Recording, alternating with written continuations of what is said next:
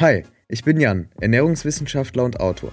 Und ich bin Sanja, Journalistin und ich esse gern. Du hörst Heißer Brei, der Podcast, der deine Ernährungsfragen beantwortet. Kurz und knapp, wissenschaftlich fundiert und für alle verständlich. Schick uns deine Fragen an heißerpodcast.gmail.com. Viel Spaß! In dieser Episode beantworten wir vier spannende Fragen zu ganz unterschiedlichen Themen. Ich reiß die mal ganz kurz an. Und zwar geht es einmal darum, dass man sehr großen Hunger hat, wenn man krank ist. Es geht um zehn Bananen am Tag essen, resistente Stärke nach erneutem Erhitzen und Flohsamenschalen. Sind random Themen, aber wir dachten, wir greifen die Fragen mal auf und schmeißen das einfach in eine Folge zusammen. Und ich würde sagen, lass uns direkt mal mit der ersten Frage loslegen. Ich lese sie direkt mal vor. Wenn ich gesund bin, esse ich ganz normal ca. 2000 bis 2500 Kilokalorien, in Klammern weiblich 19. Wenn ich krank bin, also erkältet, dann habe ich super starken Hunger. Ich esse dann ca. 5000 Kalorien. Wie kommt das zustande und sollte man das dann einfach zulassen oder ist es zu ungesund? Das ist echt eine spannende Frage. Ich habe das nämlich gar nicht, wenn ich krank bin. Vielleicht kannst du uns eine Antwort dazu geben. Voll, weil bei mir ist es so, dass ich dann unnormal Hunger habe, also viel, viel mehr Hunger als sonst. Und ich merke auch meistens schon so am Tag, bevor ich dann richtig erkältet werde, dass ich dadurch, dass ich so viel Hunger habe, merke ich, dass mein Körper irgendwie am Kämpfen ist mit irgendwas. Die Gründe dafür können halt sein, dass zum Beispiel Stresshormone wie Cortisol dazu führen, dass man mehr Hunger hat, weil der Körper eben mit Erregern kämpfen muss und man halt weiß, dass das Immunsystem dann ein bisschen mehr Energie braucht. Also das kann schon so ein Grund sein. Ein anderer Grund kann aber auch sein, dass man das verwechselt mit Durst, wenn man gerade wenn man viel schwitzt oder sogar Durchfälle hat oder mit dem Mangel an Elektrolyten oder so Mehrbedarf an Elektrolyten, weil man die dann eben ausschwitzt oder eben ja bei Durchfall anders verliert. Ähm, und in jedem Fall ist es halt super wichtig, dass wenn man krank ist, keine Diät einzuhalten und einfach genug zu essen und einfach auf den Körper zu hören. Und es ist auf keinen Fall schlimm, wenn man dann mal ein paar Tage einfach viel, viel mehr isst, als man eigentlich bräuchte, weil irgendwo braucht man es dann schon. Mhm, also ist es in dem Fall eigentlich gesund, wenn man einfach dem nachgeht, wonach der Körper auch so schreit. Voll. Also ich würde mich jetzt nicht, wenn ich krank bin, dann nochmal damit beschäftigen, irgendeinen Makrobereich einzuhalten, also so so viel Protein und unbedingt so und so viel Kohlenhydrate und so und so viel Kalorien, sondern einfach so essen, dass ich satt bin, genügend essen und darauf vor allem darauf achten, genug zu trinken und genug Elektrolyte aufzunehmen. Mhm, okay. Kommen wir zur nächsten Frage. Vielleicht haben die eine oder anderen Personen das schon mitbekommen. Ähm, es gibt so eine Person auf äh, TikTok oder Insta, ich glaube, sie macht beides, und die isst super viele Bananen am Tag. Und äh, das ist so ein bisschen viral gegangen und dazu haben wir auch Fragen bekommen, wie gesund das eigentlich ist, zum Beispiel jetzt zehn Bananen am Tag zu essen. Also ehrlich gesagt muss ich dich jetzt auch mal fragen, ich weiß gar nicht, worauf diese Person damit hinaus will, also warum diese Person das macht, warum sollte man das machen und ist es gesund?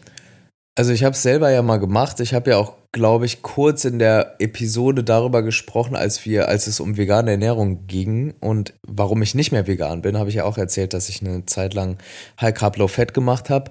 Und da war das für mich ganz normal zehn Bananen am Tag zu essen, absolut, es ist völlig absurd, wenn ich daran denke. Und nein, es ist nicht gesund oder es ist auch nicht normal, zehn Bananen zu essen. Ähm, ich würde es auch niemandem empfehlen. Klar, so Bananen sind per se voll gesund, enthalten Kalium ähm, und Ballaststoffe, Vitamine, sind also eigentlich voll gut. Aber zehn Bananen ist halt super einseitig. Und klar schmecken Bananen gut, aber trotzdem, es sind halt dann am Ende 140 Gramm Zucker, die man zu sich führt mit 10 Bananen. Oh. Also es ist schon ganz schön viel und ja, es ist halt natürlicher Zucker, natürlich vorkommender Zucker, aber trotzdem ist es viel und ich würde es nicht empfehlen. Es, ist, es klingt einfach total einseitig und wenn man ihre Videos schaut, ähm, ich gucke mir ein paar davon an und, und es ist schon krass einseitig. Also sie isst ja wirklich fast nur Carbs und auch super monotone Sachen. Und aus gesundheitlicher Sicht ist es auf gar keinen Fall zu empfehlen. Und High Carb Low Fat generell? High Carb Low Fat kommt ein bisschen drauf an, wie man es definiert. Ich würde niemals unter 50 Gramm Fett am Tag essen. Ähm, da, und das ist schon in meinen Augen relativ wenig. Und ansonsten würde ich, würde ich sagen, wie, kann man machen, wenn man jetzt Hochleistungssportlerin ist ähm, und dann eben generell einen hohen Kalorienbedarf hat, dann kann man auch tendenziell mehr Carbs essen, weil man dann auch über die Menge an Kalorien sowieso auch mehr Proteine und Fette auf, ähm, aufnimmt. Aber ich würde unter 50 Gramm Fett am Tag, 60 Gramm Fett nicht gehen und auch auf jeden Fall ähm, nicht zehn Bananen essen. Nicht zehn Bananen essen, genau. Okay, dann haben wir das auch schon mal. Kommen wir zur dritten Frage und zwar bleibt resistente Stärke auch nach dem erneuten Erhitzen?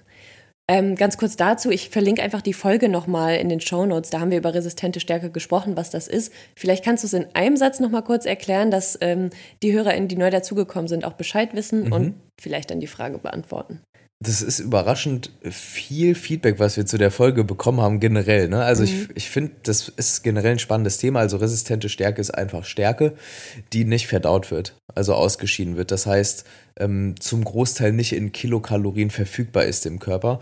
Und ja, interessanterweise, also wenn man resistente Stärke ähm, oder stärkehaltige Lebensmittel dann mit resistenter Stärke abkühlen lässt und wieder erhitzt, bleibt die erhalten. Und es gibt sogar Lebensmittel, wo die dann nochmal ansteigt, die Ach, resistente Stärke, beim erneuten Erhitzen. Also kurz gesagt, ja, bleibt erhalten. Können wir dafür vielleicht so ein kleines Beispiel machen? Also zum Beispiel mhm. Kartoffeln oder Nudeln, dass es genau. irgendwie einfacher zu verstehen ist? Ja, also wenn man Kartoffeln kocht, entsteht resistente Stärke. Wenn man die abkühlt, dann nochmal mehr.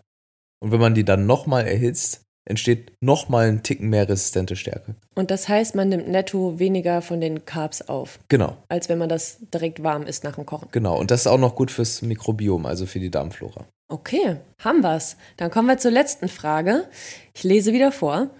Hallo, stimmt es, dass die Einnahme von Flohsamenschalenpulver, wow, langes Wort, vor dem Essen Nährstoffe bindet und verhindert, dass diese vollständig vom Körper aufgenommen werden können?